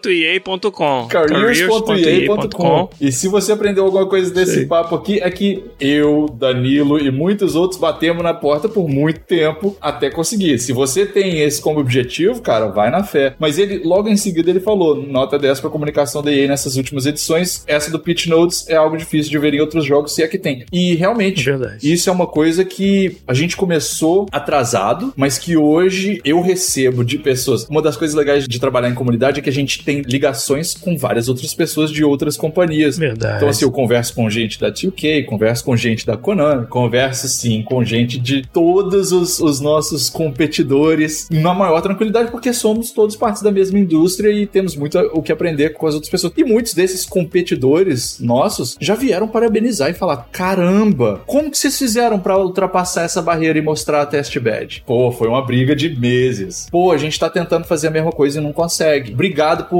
quebrar esse paradigma, porque agora tá rolando. Sim. Até dentro da EA. Passa a servir de referência para eles quando eles têm que ter as mesmas conversas dentro das empresas dele. Não, mas o, olha, o EA e o FIFA estão fazendo. Eles, Exatamente. eles quebraram essa barreira da transparência. Por que não nós também? Isso acontece dentro da própria EA. Depois do pitch notes do FIFA, surgiram o Gridiron Notes do Madden, uhum. surgiu o Dev Diaries do Apex e de outros vários jogos que a gente faz. Então, assim, criou-se um standard. Sim. Fico muito feliz de ter participado e criado e aberto a porta, né, para essas pessoas, para essas outras iniciativas que vieram logo em seguida. Então, assim, sim, começamos atrasados? Com certeza. Estamos agora num momento onde estamos quase no top do que a indústria pode fazer em questão de transparência? Sim. Tem muita coisa para fazer ainda? Pra caralho. Pra caralho. Tem muito, muita estrada para fazer. Desculpa aí o meu francês, mas pra caralho, tem muita coisa para ser feita ainda. Sim. Dentro dos meus planos, tem coisa que eu tô tentando fazer faz três anos e que ainda não é possível, Sim. mas que vai chegar, que vai dar um jeito ainda. Anedota rapidinha. Outro dia, um cara da segurança virou e falou assim: caramba, mandou um e-mail para mim e pro time do PFO, né, pro Joe, falou assim: caramba, um dos trackers de development tá público. Gente, tem que desligar. Não, não, esse é público, meu. É de propósito. ele, tava, é, ele tava fazendo aquela checagem. Não é bug, é feature. Exatamente, não é bug, é feature. Ele, não, porque as pessoas conseguem ver qual que é o, o bug que a gente tá trabalhando. Exatamente. Essa é uma iniciativa que a gente fez. Exato, Pode cara. anotar aí que esse daí é safe e a gente faz. Ele, não, mas dá pra ver o nome dos developers. Sim, a gente tá dando a, a cara a tapa. Ali estão as pessoas que estão trabalhando nesses bugs. Essa foi uma outra vitória da transparência. Pra quem não sabe, o tracker que o Zaro tá falando, como ele descreveu rapidamente aí, é uma vitrine para o público, para a comunidade, daqueles que são os maiores bugs, melhorias, consertos que o time tá trabalhando em tempo real, com o status de não iniciado, em progresso, finalizado, lançado, com isso informando de mudanças futuras, daquilo que você pode esperar, educando sobre que determinados problemas são muito mais complexos para resolver do que outros, uma ferramenta fantástica e um parto, né, um desafio gigantesco para fazer acontecer com todas essas conversas e discussões e convencimento que precisou ser feito, que a gente falou só um pouquinho aqui. Eu acho que vocês estão de parabéns mais uma vez por isso.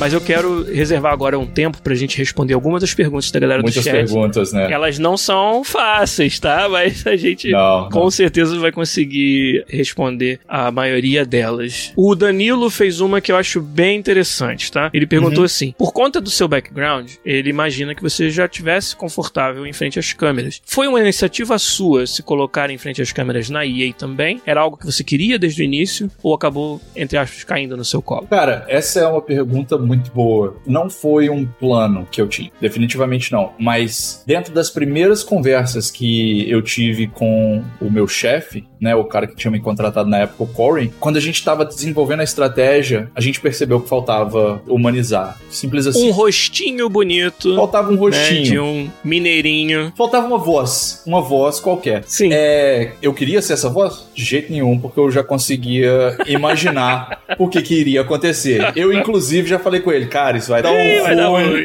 Igual falaram pra mim quando eu falei que ia vir o Zaro no podcast. Falaram, vai dar ruim. É, exatamente. Vai dar um ruim horrível. Porém, o valor que isso iria causar em long term valia o sacrifício do momento. Então, assim, o que, que aconteceu? Eu tive a oportunidade de ser apresentado no feature presentation do Ultimate Team do FIFA 19. Então, o vídeo oficial da EA tava lá o Tio Boy me apresentando, falando aqui tá o Gabe Zaro, Community Manager pro FIFA. E eu, tipo assim, Obviamente, o que você falou, o background ajudou, porque quando eu sentei com o time de branding e de marketing, eles viram que eu tinha um desenvolvimento, Uhum. que, eu, que eu conseguiria desenvolver na frente de uma câmera. Tem muita gente que vai dar uma retraída e não vai conseguir. Na hora que eles conversaram comigo e fizeram um teste de câmera e, e viram que eu conseguia pegar o que, que eu tinha aprendido e, e falar naturalmente, eles falaram: ah, vai, vai na fé, velho. Então, assim, calhou de funcionar bem e deu ser a pessoa que conseguiria levar aquela bandeira naquele momento. Não era um projeto meu, não. Virou uma estratégia que culminou na primeira versão do EA FIFA Direct, que era o quê? Nada mais do que Sim. abrir espaço para os developers irem para o Twitter. Antes disso, existia uma barreira. Então, o Joe Dunan e o time inteiro de PFO, até o Gilliard, existiam barreiras. Era difícil para eles conversarem sem ter antes um- uma nota assinada pelo legal e pelo marketing e branding que cuidam da marca realmente e falar de FIFA. E a partir daquele momento que a gente fez a, a primeira interação do FIFA Direct, que era um, um projeto interno da EA, é tipo assim, quem tá afim de falar de FIFA na internet aqui? Quem se sente à vontade para responder as pessoas no Twitter? Ou entrar no Reddit e responder alguma outra coisa? Apareceram alguns gatos pingados. O Dili, obviamente, um dos primeiros a falar- levantar a mão e falar, eu, Calef e outro. Talvez seja coisa de brasileiro, né, inclusive.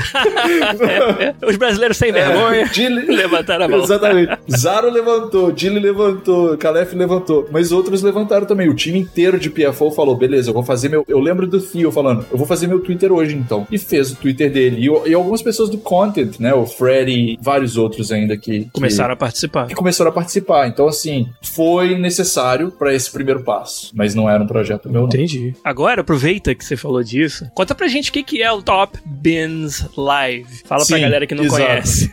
Então, aí, dentro dessa essas plataformas que a gente começou a desenvolver, então a gente desenvolveu Pitch Notes, a gente trabalhava já com os fóruns, a gente já trabalhava com Answers HQ, que é um fórum específico para bug, né? Deu problema uhum. no seu jogo, você consegue dizer como é que ele é reproduzido. Ah, eu entrei no SBCX e ele bugou e me mandou para a tela inicial de novo. Esse tipo de bug você manda pro Answers HQ porque não só a gente pega dali, já cria tickets e aí já não é o meu time especificamente. A gente trabalha junto, mas aí tem um time de QV, né? Você já explicou pra galera o que, que significa sim. QV aqui, QA. Os testadores, sim. Os testadores e, e, os times de Customer Experience também que ajudam, né? Customer Experience seria o serviço ao consumidor. Exato. Então, assim, quando você entra no Twitter do EA Help ou você vai no Answers HQ, você tem o um serviço ao consumidor. Não é o time de Community Management. A gente ajuda a entender quando a gente recebe o report do que que quantas ligações recebemos e por que isso passa pelo time de Community Management, passa pelo PFO, passa por vários times que vão identificar as prioridades, o que, que dá para ser consertado em quanto tempo e vão criar os tickets para poder botar no tracker, que hoje em dia também já existe aí, que vocês já veem publicamente. Então, assim, já tinham todas essas plataformas: Pitch Notes, Forums, Answers HQ. Aí entramos com Twitter. No início eram Twitters pessoais, mas depois de alguns problemas que a gente teve,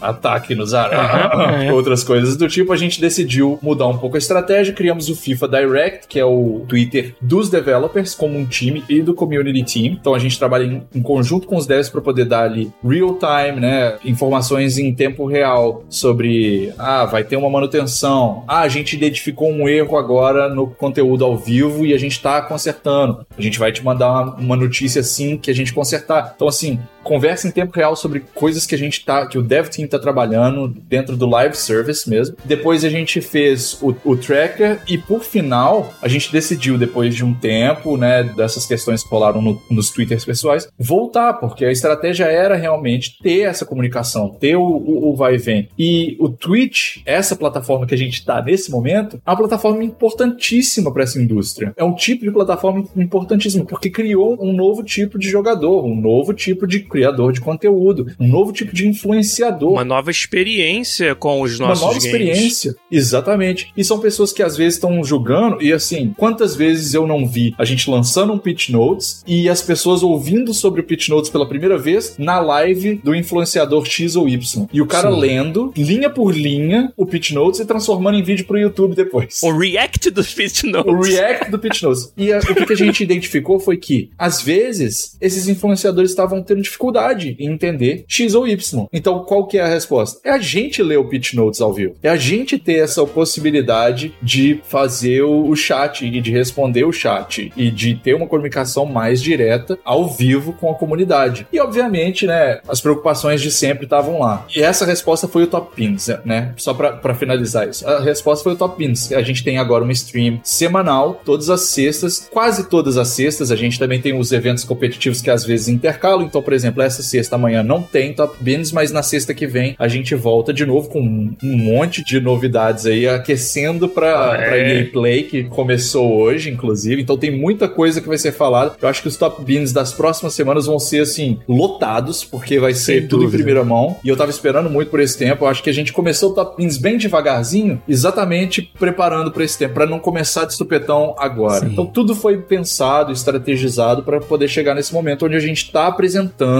essas features do zero e sendo bem delicados com todas essas coisas, Sim. explicando é... no mínimo detalhe. A galera quer saber quais features mesmo, Zara?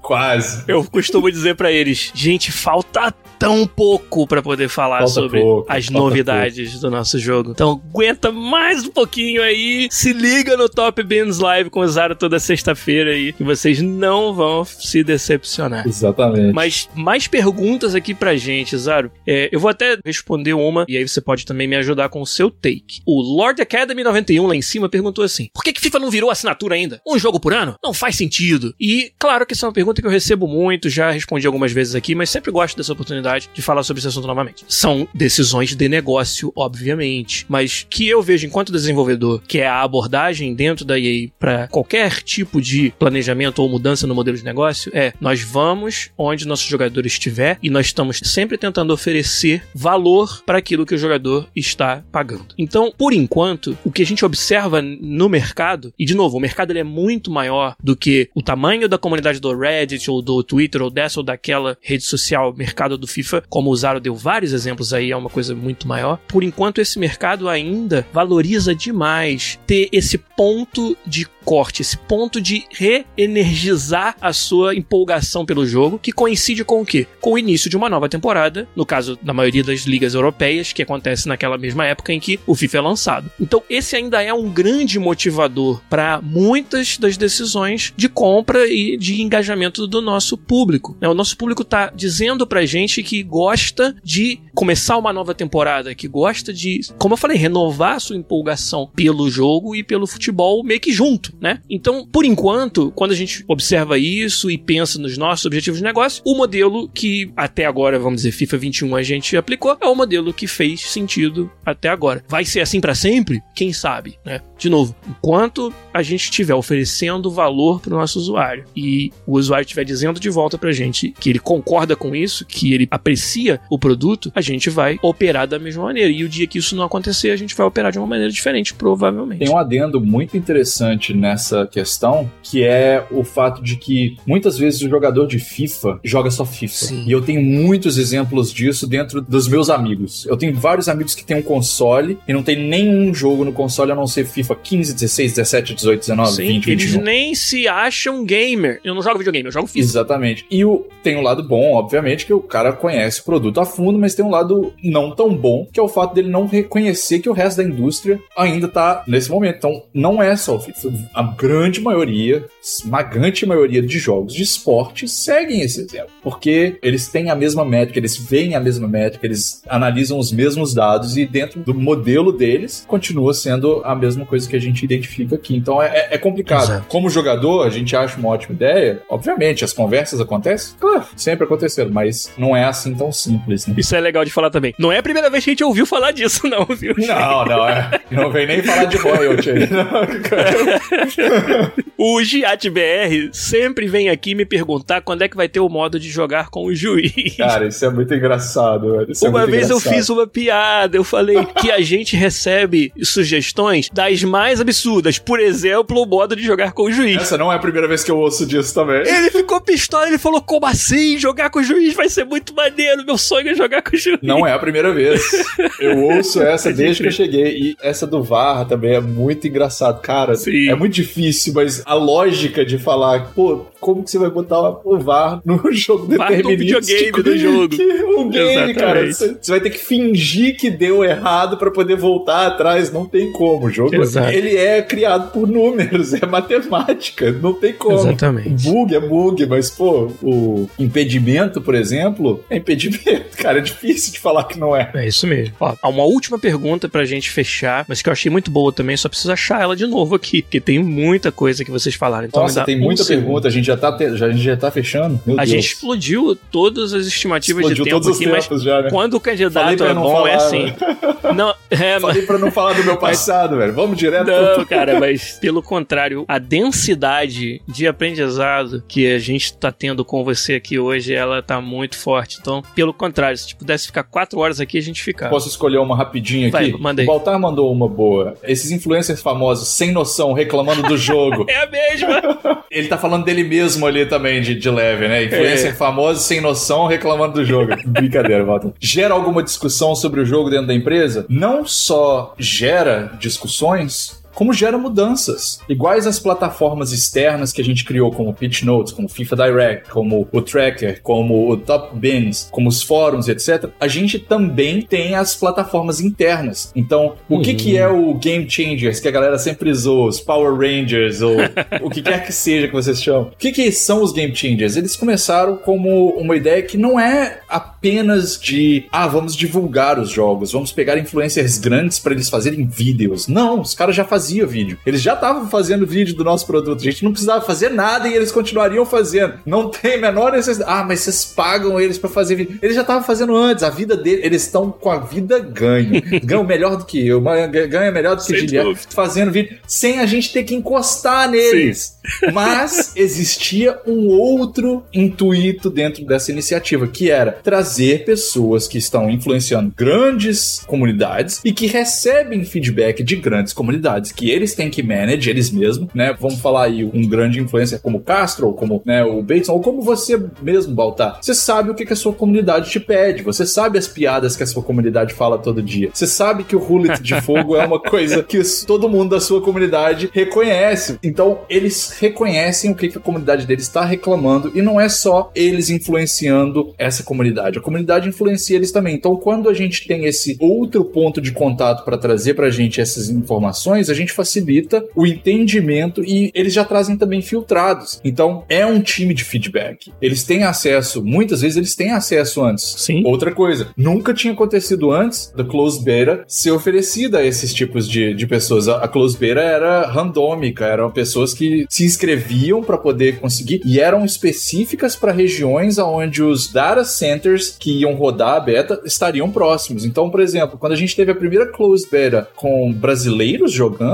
isso daí quebrou todos os moldes que tinha antes do FIFA. E isso expandiu tudo. Tá muito longe do que, que a gente gostaria que fosse? Sim, tá, mas aí envolve todas as questões que o Dilly sempre fala de business, né? De, pô, vale a pena gastar dinheiro botando um data center na região X ou Y só pra beira, sendo que a gente já tava recebendo a informação que a gente precisava antes aqui nesses dois lugares, né? Na Europa e na América do Norte? Será que vale a pena esse gasto extra? Então, assim, é, é difícil. Times como o meu ou do Dilly, a gente tem que fazer, às vezes, plano de negócio para provar Claro. o valor de uma iniciativa ou outra. Então, assim, tem que sempre lembrar dessas coisas. Não é tudo a esmo, não é apertar um botão e as coisas estão prontas. Mas, mesmo assim, conseguimos quebrar essa barreira. Antes eram milhares de pessoas testando a beta, hoje em dia são milhões. E dentro desses milhões, pela primeira vez dois anos atrás, a gente conseguiu incluir todos os game changers do mundo inteiro. Obviamente, a gente fez algumas exceções e explicamos para eles: olha, vocês vão testar o jogo, mas não teste os modos online, porque a, a sua experiência não vai ser exatamente o que, que vai ser na hora que lançar, porque você não tá próximo de um game data center. Mas mesmo assim, testa aí a gameplay, testa aí os menus, testa aí os modos novos e etc. Fica à vontade. E a inclusão dos verificados, essa foi o passo 2. De repente, o que, que a gente fez? Pegamos todas as pessoas que tinham se verificado como jogadores competitivos, ou seja, todo mundo que conseguiu 27 vitórias na Weekend League, passaram a receber a Closed Beta. Você acha que isso daí aconteceu como? Muito trabalho, muita força dentro do time de comunidade e do time competitivo para poder conferir o valor dessa inclusão dessas duas parcelas da comunidade. que, Como eu disse, são várias galáxias de jogadores dentro do universo FIFA. O content creator é um, é um tipo de cara. O competitive player é um outro tipo de cara. Ele não tá nem aí pra vaidade, ele não tá nem aí pra carinha, ele não tá aí nem aí pra grama. Ele quer é que o controle funcione na hora que ele aperta o botão de fazer o drible X. Então, o feedback que a gente começou a receber agora, e aí o que aconteceu junto com isso? Fóruns específicos para esses jogadores. Então, tem a pessoal que se inscreveu pra beira, tem um fórum. Game Changer e jogadores competitivos, fóruns diferentes. Por quê? Porque fica mais fácil da gente filtrar o tipo de feedback que tá chegando dessas pessoas. Então a gente tem casuais dentro de um, um milhão, dois milhões de pessoas que estão fazendo a inscrição e que têm acesso ao Beira na Europa e na, na América do Norte, mas a gente também tem os Game Changers, que são pessoas que estão pensando mais na criação de conteúdo, na qualidade visual, e tem os competitivos, que são caras que estão focados em exploit, em meta. Pelo amor de Deus, muda essa cabeçada, porque tá muito fácil. Se começar o jogo com esse tipo de lançamento, pessoal vai, vai abusar disso. Olha que exemplos de feedback de um valor inestimável É, pra quem tá desenvolvendo tudo. o jogo, É. sabe? Tu acha que eu, os outros designers, jogamos o jogo no nível dos profissionais? É claro que não. Fale por si mesmo. É.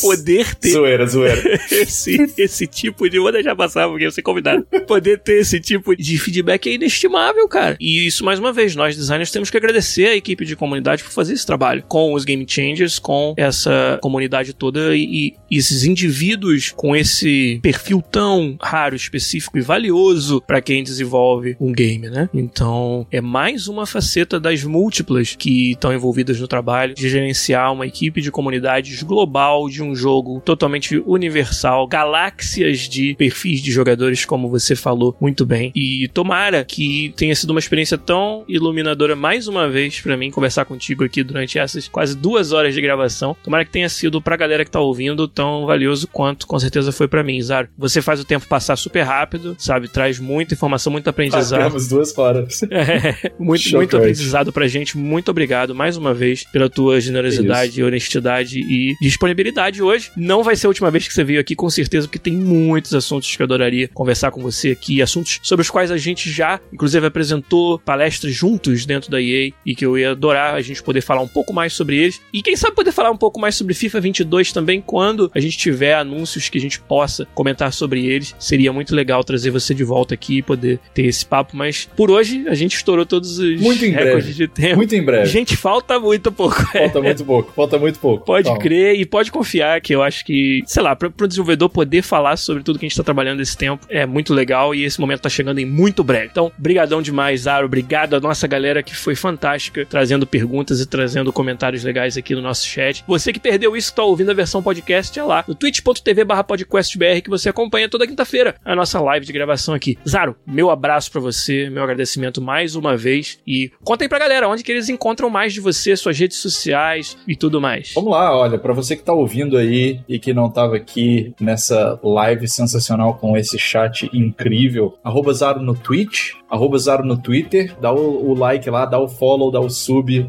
manda o Prime aqui pro Podcast BR também. Isso! É, porque é, é, importante ter esse tipo de iniciativa. Essa não é uma iniciativa oficial, mas é uma iniciativa extremamente importante porque tá dando espaço para pessoas como eu e o Dili, que somos aí, que estamos tendo uma visão dentro da indústria e queremos muito dividir ela com vocês, porque isso ajuda no entendimento, isso ajuda no feedback, isso ajuda na Exato. forma como vocês vão se comunicar com a gente e ajudar a gente a fazer a sua experiência melhor e a nossa experiência Exato. melhor também. Então segue lá, arroba Zaro no Twitter, arroba Zaro na twitch.tv. Por favor, assistam também o Top Pins toda sexta-feira, 9 e meia da manhã Pacific Time. Então, isso daí eu não sei que horas que vai uma dar no e meia da horário. tarde no horário de Brasil. No Brasil, uma e meia da tarde, ó, programão pro almoço aí. Então, vai na fé, assiste a gente lá. Uma e meia da tarde de sexta-feira já é fim de semana, querido. Já é fim já de semana. Aí. Vem, vem celebrar, vem celebrar com a gente.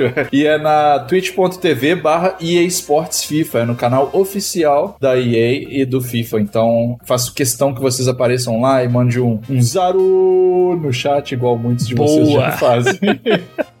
Muito bom. Zaro, brigadão, obrigado, galera. O podcast, você, infelizmente, cara. fica por aqui essa semana. Mas semana que ah. vem a gente volta, com certeza, com mais um podcast pra vocês. Um abraço e até semana que vem. Tchau.